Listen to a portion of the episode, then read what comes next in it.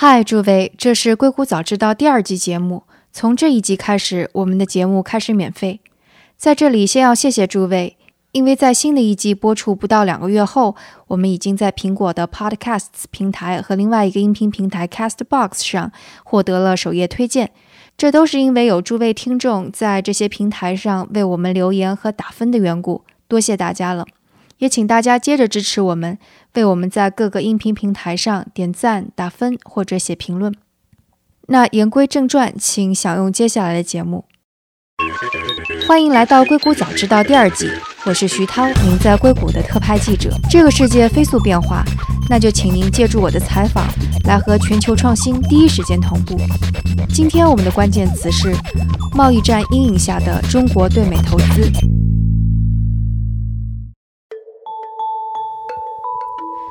最近中国贸易战一直持续发酵。上周，美国派出一个贸易代表团和中国进行了两天的磋商，但似乎看起来情况不是那么的顺利。比方说，美国会要求中国缩减贸易顺差两千亿美元，但这个是中国显然没有办法答应的，因为这个就等于要求中国放弃自己的制造业。中国官员呢，则要求美国放宽对中国在美投资的国家安全审查。当然，美国官员也没有答应，因为他们对中国在美投资感到顾虑重重。那我们今天的节目就来聊一下美国官员所顾虑重重的中国在美投资的这一个事情。我想大家可能也会好奇，说中国在美投资到底是一个什么样的状况，以及除了白宫之外，美国的其他利益团体又是怎么看待中国资本在美投资的？那今天和我们在一起聊天的嘉宾都来自于西雅图，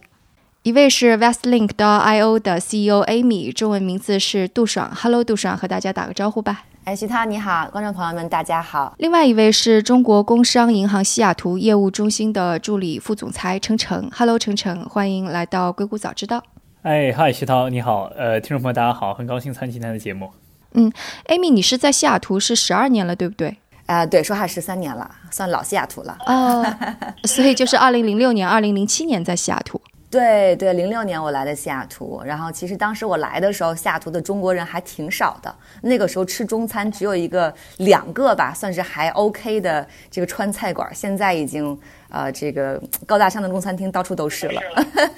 嗯哼，那程程，你是什么时候到西雅图的？呃，我是大概快三年前，那个时候工行在西雅图。开设了这个西雅图办公室，那我从纽约工行调过来，在西雅图大概也快三年了。嗯，说回到我们今天的话题，就是中国在美国的投资。其实可能媒体上或者公共视野当中比较多的会说到纽约，或者或说到硅谷，因为一方面可能很多人都会在这两个地方购置房产，另外一个就是如果会有啊考察投资的机会，也基本上会去这两个地方。所以我觉得。就把我们把视角落在西雅图也挺有意思的，因为西雅图不算是中国企业在美国投资首当其冲的一个地点，但其实资源非常的丰富，而且投资的潜力也很多。然后挤掉一些泡沫的话，这是一个非常好的观察中国在美国进行投资的时候一些战略考虑或者终身考虑的一个地点，对不对？真心是啊，我觉得西雅图有点像后起之秀的感觉哈。我们呃，外联创新在去年的时候和华盛顿大学的福斯特商学院，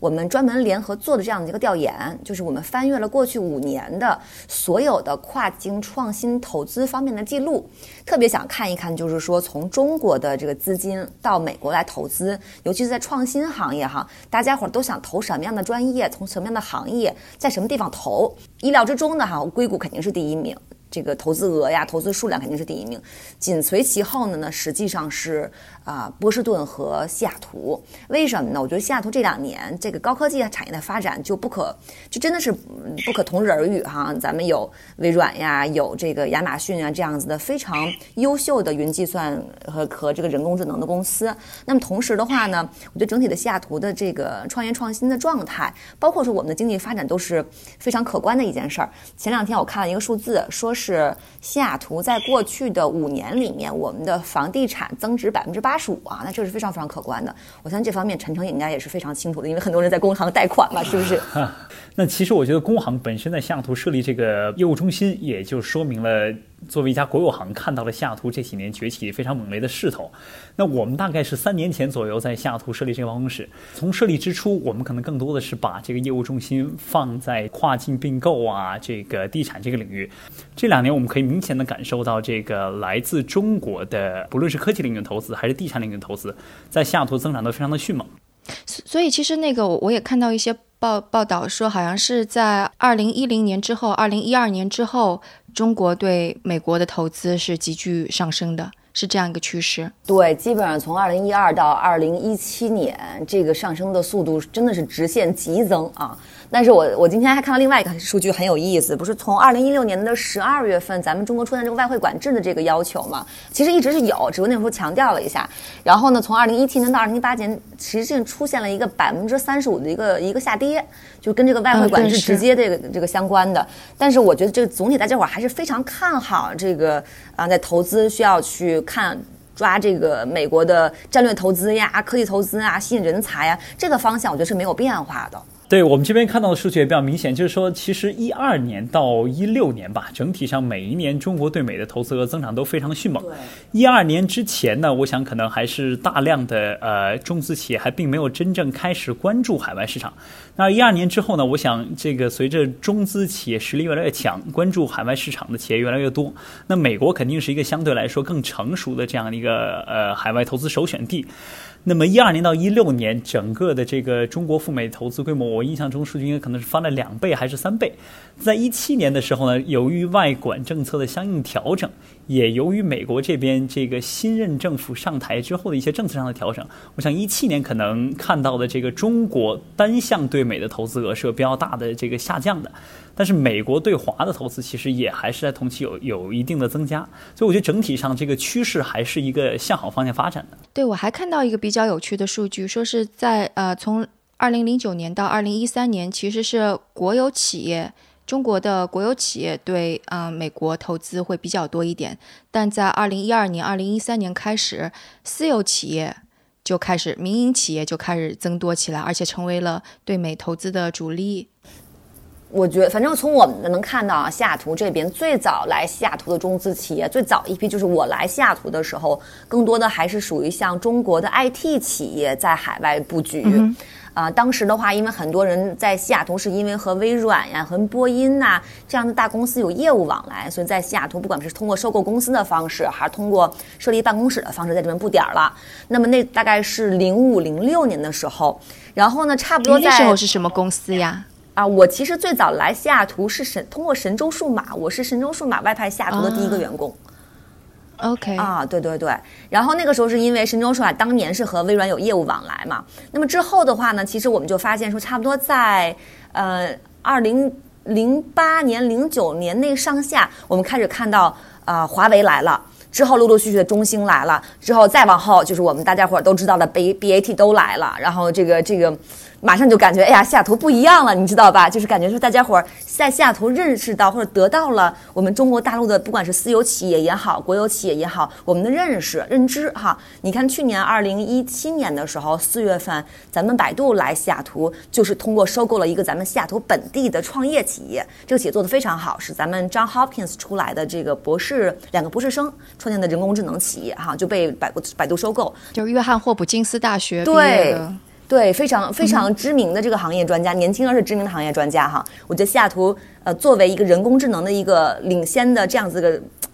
碉堡战地哈，那么百度来这儿插个小红旗儿，让我们觉得是很人心鼓舞的一件事情。哦，百度是去年才开始进入西雅图的，对，通过收购这家企业来的西雅图。那其他两家呢？腾讯和阿里巴巴之类的。对，阿里在这边有布局了，然后腾讯也有布局了。嗯，他们是什么时候进入的呀？阿里好像投早点也是这几年吧。阿里云正经进入应该也是一五年，还差不多。对，一五年、一六年初的事情。嗯，腾讯时间也不久，就这两年的事儿。现在其实这些中资公司，特别很多民营的科科技企业，在西雅图就是以一个研发中心的形式存在，因为西雅图这。边的这个不论是学校啊，还是像微软、亚马逊这两个比较大的科技巨头，都为这个新的一些这个中国科技公司提供了很多人才储备。真是这么回事儿。那天我也是看了有两个数据哈，一个呢是跟咱们华盛顿州州政府的官员在聊这件事儿，他们就说：“哎，你们知道吗？其实咱们华州每一天大西雅地地大西雅图地区每一天我们新增一千人，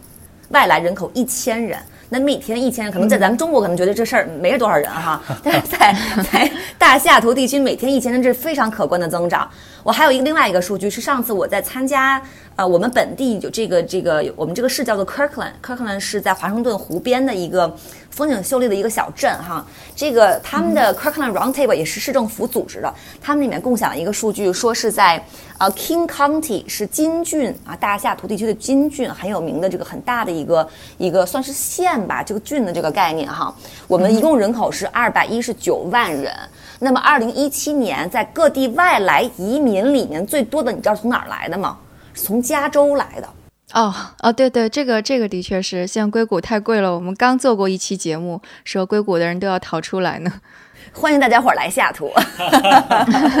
对，那个回回到政府这个，就政府对于中资投资是一个什么样的态度？就我说是地方的地方政府，就是西雅图的政府，或者是华盛顿的州政府是什么样一个态度？我觉得现在政府这边对还是一个非常欢迎的态度。像当时工行在这边成立的时候，因为工行也作为一家国有行嘛，其实是一个非常有标志性意义的事件。呃，当时工行是在一五年底九呃一五年的九月底，当时是正好习主席访问西雅图的时候，我们相当于是早于习主席访问西雅图前一天，在本地成立这个工行的业务中心。那当时呢，也是华盛顿州上到华盛顿州的州长、西雅图市的市长、商务厅的这个厅长啊，整个这套商务班子全部参加了这个工行的这个开业典礼。同时在那个时候呢，也不仅是这个针对工行嘛，也是借助我们开业的这样的一个渠道。呃，表达了对中资来华盛顿州下图这个整体大地区投资的一个非常欢迎的态度。那么后面两年，其实在我们发展过程中，也可以很明显的感受到这一点，就是包括现在工行在这边牵头成立了一个华盛顿州中国总商会，也是得到了这边呃这个州政府啊市政府非常大力的支持。那这方面平时像我们有一些这个来自中国的这个投资者啊，或者是客户，在本地做一些这个。呃，投资标的的选择啊，包括一些相关的这个法律法规的这个咨询，其实都会直接的得到一些这个州政府和市政府相关的这个这个辅导和支持吧。啊，我觉得也是，确实是这么回事儿。因为我们今天是五月七号，对吧？这个我们五月十三号在啊西雅图，就咱们华盛顿大学和清华大学有一个联合的这个 program，叫做国际创新学院。会举办一个西雅图跨境创新周的开幕日活动。当时我们去跟华盛顿州政府啊、市政府，就西雅图市政府啊各层级的领导去说到这个事儿的时候，大家伙都非常的高兴。因为其实我们还有点担心哈，你看这个时候正好是在贸易战的时候，这个时候我们搞跨境的活动，哎呀，这不撞撞枪口上了嘛，是吧？这个我们就有点小紧张的哈。后来我们就跟领导们提到这个事儿，然后咱们当地的这些，嗯，真的是各级政府、州政府、市政府，包括我们各这个地地市的政府哈。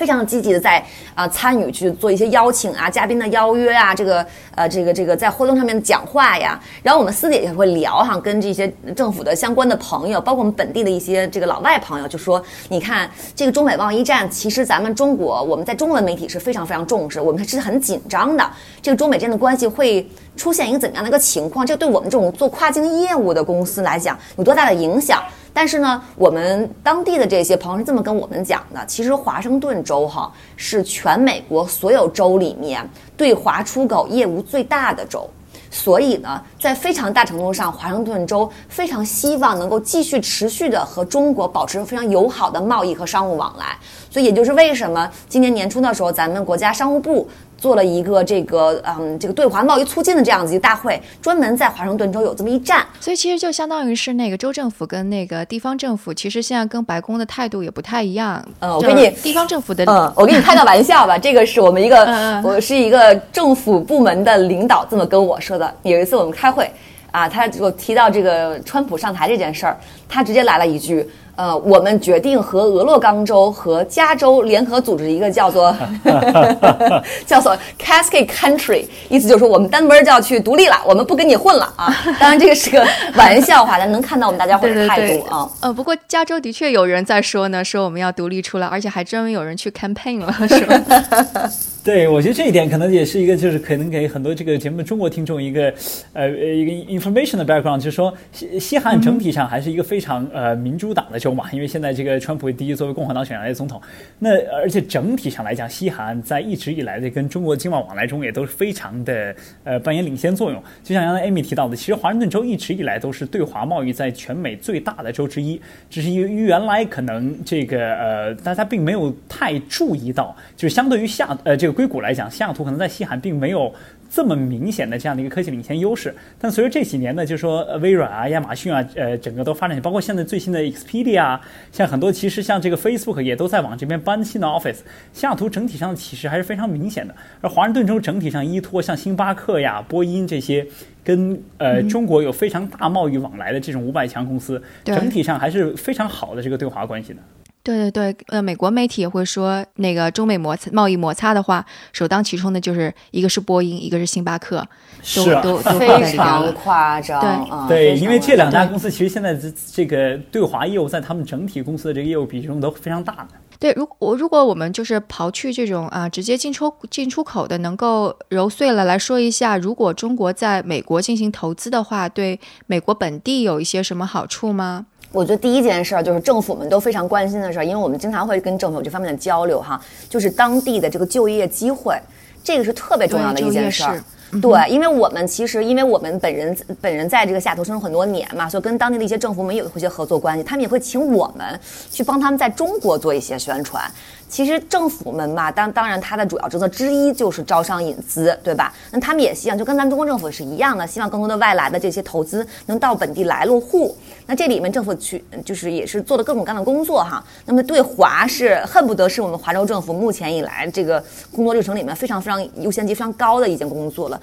都知道是说，如果吸引海外投资的话，那中国绝对是我们不可以忽视的一部分。是。我想就是说，呃，这边其实中资企业，特别是这些科技企业，近两年往西雅图大规模的这个发展，其实也从某种程度上促进了本地西雅图科技圈的一些崛起嘛。就是原来可能更多的来讲呢，西雅图比较 dominant 的几个 player，包括这个微软啊、亚马逊啊、Expedia 这些我们大家都叫得出来的名字。那随着这两年，这个像阿里巴巴啊，像刚才一米提到，像华为啊、软通啊、这个腾讯都在西雅图开设这种科研中心之后，其实也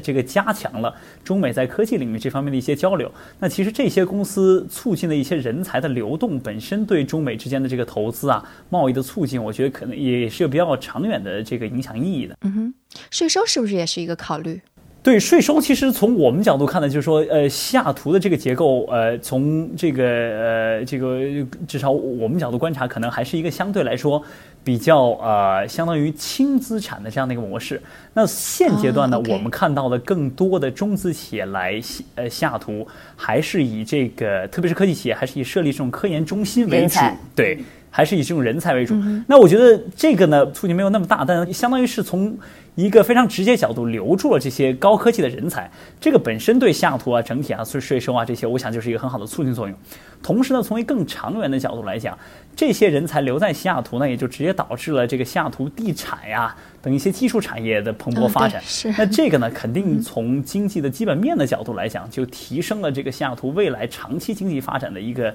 这个主要支柱。那相对来讲，对这市政府、州政府的税收肯定是一个很大的帮助。嗯哼，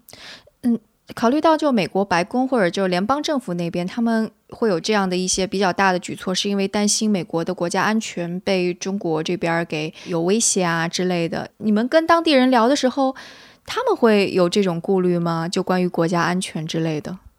这个问题问的挺好的，嗯，我们还真聊过这个事儿。我觉得这个跟人大大家伙接触层面啊，跟大家伙的工作有直接关系哈。绝大多数人是我们周围的老外朋友，就我个人情况是这样，周围老外朋友，绝大多数人是呃觉得这件事儿是一个很很很 crazy 的一件事情啊。就这个事儿其实是跟他们没什么直接关系。这个他们都觉得中国中中国的企业来到美国，然后在这边产生这种雇佣关系，然后。产生这种当就是雇佣当地的这个这个工作人员哈，是件好事儿，对当地的这个经济是个促进的作用。那咱们都知道是说。对于经济发展，如果你没有外来的这个这个资本引入的话，其实是你这自个儿增长就就基本上是是闭门造车，对吧？所以他们是持欢迎的态度，但是有个别人，确实我们也存在过个别人提到是说啊，其实我觉得待会儿对对于这个中国的企业来美国更多的担心，并不是在安全上面，而是说中国的一些大企业，你譬如有点就别这个跟中国都没关系，我跟你说啊，就跟你就像亚马逊这种大企业，它本身在。嗯，掌控了我们人类生活里面的这么多的细节，这么多的数据的情况下，未来会出现什么事情？这个他们更关心。所以，所以，加上我可能对一个 Facebook 遇到的问题对，就跟对微信。我现在周围很多老外朋友在用微信，对吧？为什么呢？是因为他不用微信，他找不着我了，我已经不理他了。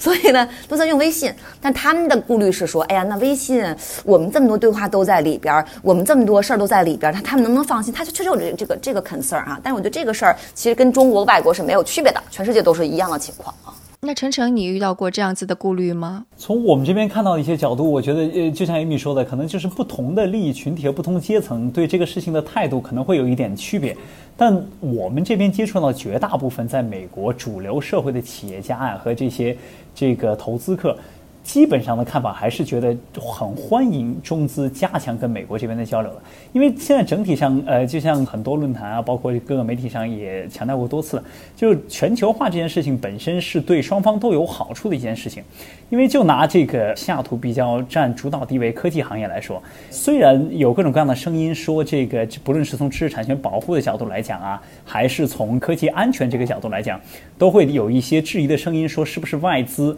不仅仅针对于中资了。是不是外资会对对这个美国的领导地位造成一些的颠覆？但其实美国这边的很多科技企业还是很希望能够进一步深入中国的市场，因为毕竟中国是一个发展中的人口大国，各方面科技发展的这个阶段呢，还有很多的地方需要向这个西方学习。那我觉得西方的很多这种，就特别是美国啊，很多这样的科技企业还是看到了这样的一个巨大的市场机会。包括我观察到前一段时间，这个苹果的库克啊，也去这个多个场合公开在讲。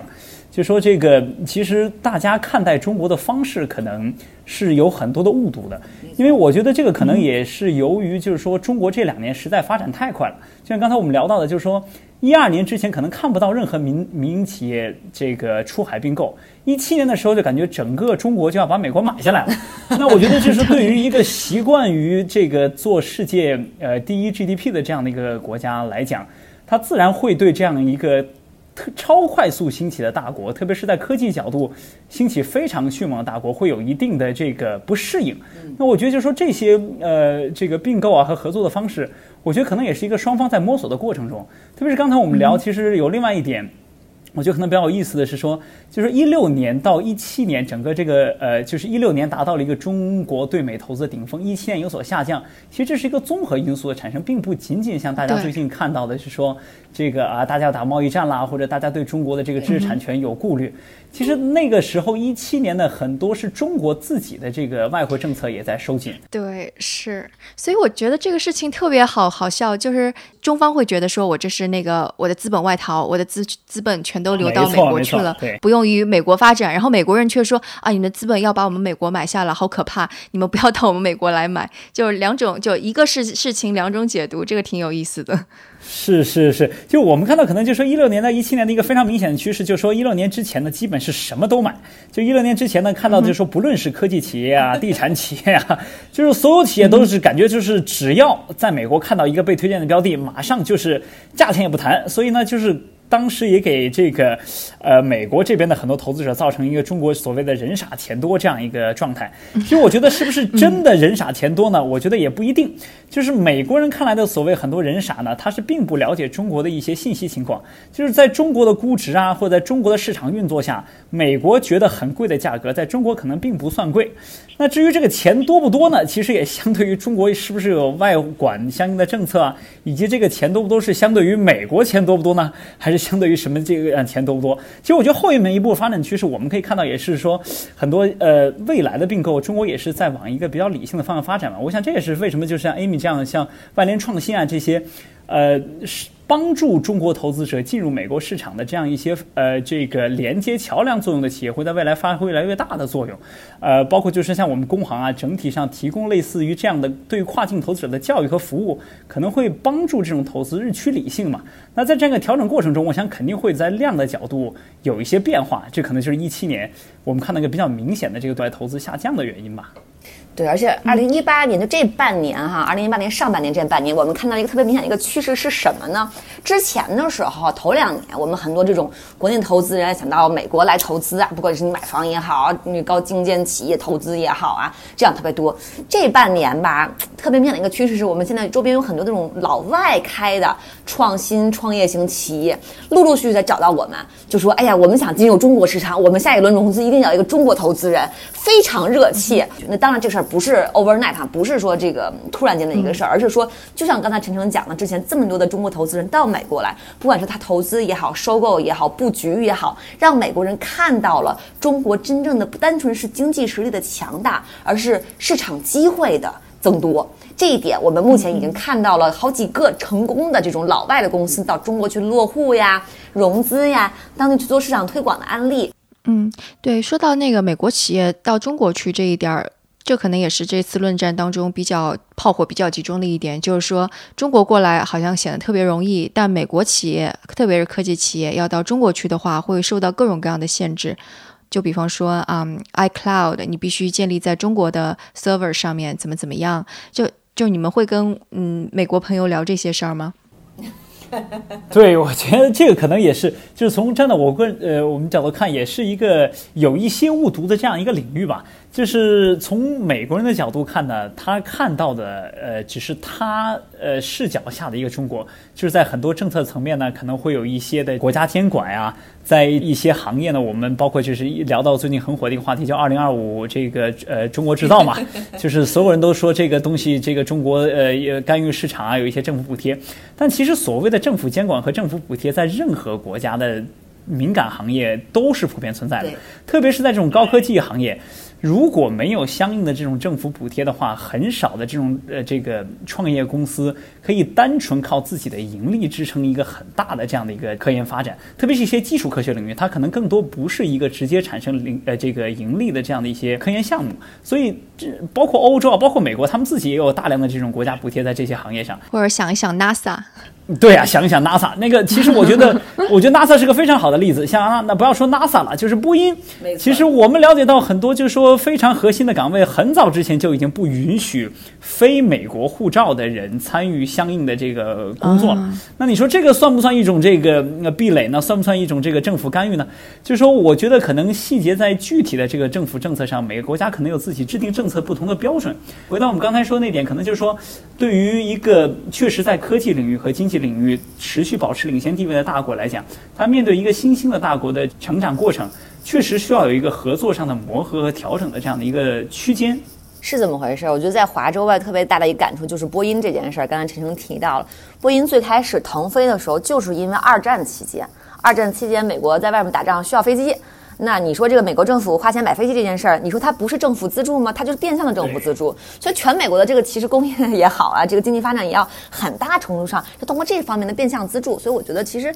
政府嘛，那我们的政作为政府的第一件事情，一定是先管好自个儿的国家，管好自个儿的人民，对吧？那它各种各样的资助，让我们自个儿的经济经济去发展，这个是毋庸置疑的。所以我个人认为这个东西不是一个这个黑黑与白的问题。那同时的话呢，我也跟周边的这些老外朋友们聊过这件事儿哈，老外同志们也觉得是说，这政府都会干这个事儿，只不过是方式方法。方法不一样，或者叫的名头不一样，就这个以此去打击对方，是一个不太成熟的一个做法啊。那其实即使在贸易战，呃，我们所谓的这个贸易战，那这个呃贸易争端非常激烈的最近这段时期，今天早上我看新闻还在报道，就是康宁，美国做呃这个玻璃非常有名的这个企业康宁，前天还是非常近的时候，在武汉新设了一家厂，一个独资的这样的一个制造企业，风口浪尖。对，就是我想。这些时点的这样的一些决策，其实本身也说明，呃，双方市场都还是有一定的包容度和这个灵活性的，对。没错，没错。那你们有遇到在这段时间当中，就因为这个贸易摩擦，可能谈了一半没有继续下去的 deal？Deal 我还真没碰到，但是周边的这个华为跟中兴的同志们的这个未来，其实我是没敢好意思直接问他们哈，因为现在这个不管是因为中兴被查也好，华为最后宣布说撤出美国政这个美国市场也好，其实我是为他们捏把汗。当然哈，话说回来，那天我还跟我我家先生在谈这件事，我家先生是美国人，我说就我觉得华为白华为这个宣布啊，是多么的。有这个这个有脊梁的一件事儿哈，就真的是你你你不带我玩没关系，我不跟你玩了，对吧？我不靠你这个。但是话说回来的话呢，我觉得这里面其实，嗯，美国政府这么做实际上是丧失了很多机会的。嗯，但是从某种程度，我觉得这也是也是可以理解的哈，因为他们这个，嗯，像刚才陈诚讲到的，作为一个新兴的一个。经济实体的崛起，他肯定要防我们一一招吧？我觉得这个是是是可以理解的啊，尤其是川普这个人的做事风格就这样。对我看到那个那个美国对华为进行调查之后，迅速的英国政府就跟华为有签了一个协议，说扩大投资什么的，差兄弟。今天早上还看到一个新闻，是说这个台湾的某一个这个芯片制造企业已经呃跟华为签订了相关合同，而且得到了这个。呃，这个相关的批准就是可以向华为卖对应的芯片，从技术角度来讲也呃很有很高的替代性，所以我觉得就是说，如果真的在呃跟中国这样比较大的贸易合作伙伴上完全切断关系的话，其实呃损伤的确实可能是两败俱伤，对，是就是会两败俱伤的结局。嗯哼，那陈诚作为，因为你是在那个国有行嘛，工商银行。贸易战之后会对你的工作产生一些什么阻力之类的吗？对，我觉得呃，目前为止我们在这个执行层面还没有特别的这个看到具体的案例的这样一些影响，但我觉得可能比较明显的一个趋势也是。被各个业界的朋友都聊得比较多的，就是如果政府持续保持这样一个姿态的话，可能会对这种投资的意愿上产生比较大阻碍。因为现在确实在现有的这样政策框架下，充满了很多的政策不确定性。虽然大家普遍认为这个贸易战并不会真的打起来，即使真的短期内有一些摩擦，也不会是一个比较长期的事情。但是这些短期的不确定性呢，还是对这个不论是中国来美国投资，还是美国去中国的相应的这种这个商业往来，呃，我觉得在企业决策层面，他们肯定都会有所顾虑。那短期的这样的一些速度上，肯定会有一些降低。我想这个可能就已经会啊，对实体经济产生一定的影响了。从我们就是呃工行的这个层面角度来讲，虽然就我觉得今天大家也都是一个闲聊，肯定不能代表任何工行的角度，但是这个我们看到的就是整个呃实际上的贸易额，包括就说我们呃平时这个沟通比较多的这样一些美资企业，更多的还是表示了这个希望长期跟中国这个市场有合作，希望长期跟中国投资者合作，但是并不希望看到短期的这些这个贸易争端成为一个比较中长期的现象。对，前段时间，嗯，咱们中国商务部有公布一个对外准备要组织一个每年一次在在上海的全球的这样子贸易交流网的这样一个大会。这个大会的话呢，当时我们在做的这呃不是我们哈，咱们中国政府啊，在在设计这件事情的时候，也是跟啊咱们美洲美国的像华盛顿州政府有沟通过。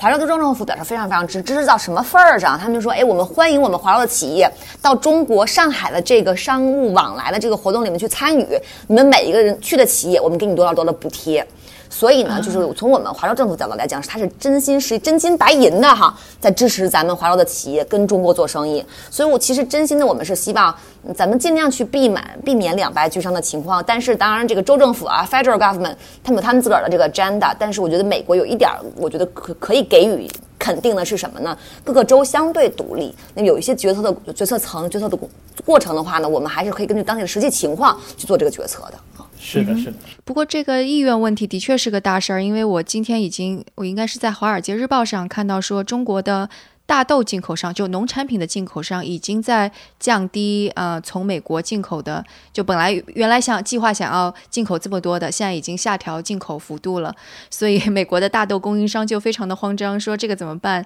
而且另外可能呃南美或者是其他的国家也正在想要扩大大豆生产，然后去赢得中国的。中国的这样的进口商，所以我觉得美国的具体的企业家会是比较尴尬的一个位置。是的，这个我觉得就像刚才艾米聊的，就是说，其实呃还是分很多不同的阶层吧，就是在不同的这样的一些思考角度，可能做出的决策完全不一样。因为美国是一个相对来说这个。政府对民间干预量并没有这么垄断型的这样的一个国家，所以呃，这个很多真正想发展自己企业的这些企业家还是非常愿意能够跟中国市场有相应的合作。那这一块呢，也会给政府造成比较大的压力，因为如果持续民间对这种不确定性表示这个抱怨啊，这个表示不满，甚至真的影响到实体经济的这个运转的话，我想从长期角度来讲，也不是一个政府能够愿意看到的这个结局。嗯，另外的一个就是为什么州政府跟那个白宫联邦政府这次的分歧这么大？也因为是特朗普，相当于是要他在想要取悦他，就是选他当总统的那一批的选民。然后我看，呃，是说五月份可能就是特朗普说我要兑现我在竞选时候所说的那些承诺，所以我要做出姿态。我他不光光是对中国宣战，他同时也在跟加拿大想要重新签订协议，或者是跟其他的南美的国家签订协议。所以，所以这其实也有他的政治考虑在后面，不完完全是一个经济的考虑，或者只是一个安全的考虑。对，好在他任期不长了。确定吗？觉得他希望是吧？还是有很多人会支持他。至少从这个美国西海岸，咱们这几个非常非常蓝的这几个州哈，像我们周围的朋友还是这个态度是比较明确的。像我们，我记得上次大选的时候，我们周围我们自己也做过一些尽调哈，我们周围这个同事里面啊，几百人里面有没有几个是是支持正川普的哈？呃，少而甚少。当然哈，人家可能不告诉你，这是很正常的。但是这件事说句实话，谁也不能够预测，就像刚开始，所以谁也没有 预测到川普能上台一样哈。这个不好说啊，确实不好说。嗯哼，那预测一下接下来嗯半年或者一年中，中国在美国投资会会怎么样一个趋势吧？预测不敢说，说一下期许吧。啊，我觉得从我们的跨境和创新的行业来讲，我们看到了越来越多的双边合作的机会。这里面的合作呢，不管是从商业的合作也好，投资上面的合作也好，或者从渠道上面一些合作也好，尤其是在像医疗大健康啊、教育科技的领域，其实双边合作，就大家伙所有人说白了，就是对人类都是有好处的事情。所以我们更希望什么？这个向方向去推进。那么这期间一定会受到一些可能这个川普政策的阻啊、阻挠啊，或者是说有一些磕磕绊绊的事情，就这个是正常的。嗯，但是我觉得从大方向上来讲，双边的这个。呃，机构、私有企业也好，这个呃，政府相关部门也好，从华商的角度来讲，哈，都是很正向的。对，我非常同意 Amy 说的。从我们角度看到呢，很多就是呃，我觉得未来的这个投资趋势肯定会日趋理性吧。呃，因为经历了从一二年到一六年这种爆发式的这种投资增长，到一七年的整个不论是中国政策还是美国这样的一些政策调整之后，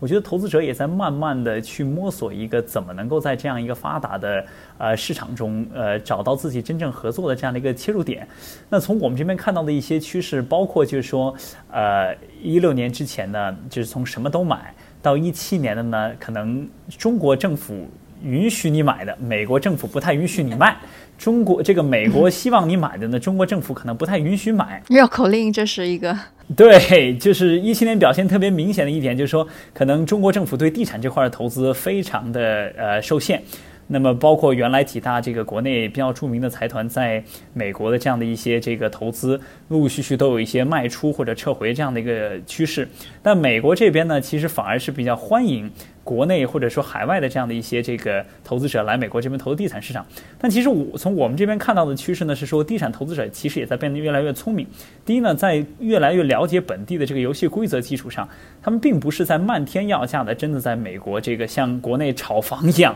在美国做这个地产的投资。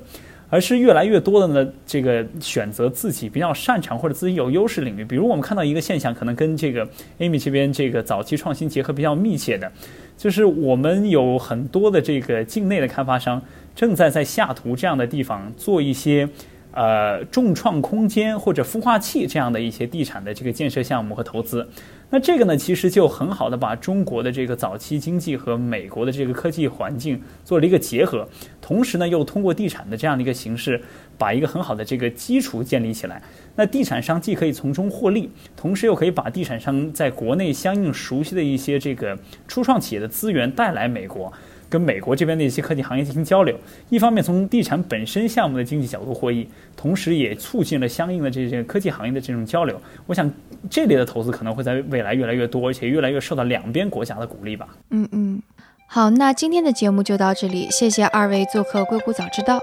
好，谢谢菊涛，谢谢。如果有什么想法或者评论，也请给我们留言，或者在读者群中进行讨论。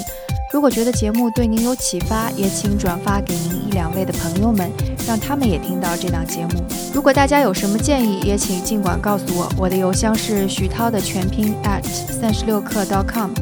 那我们下次节目再见。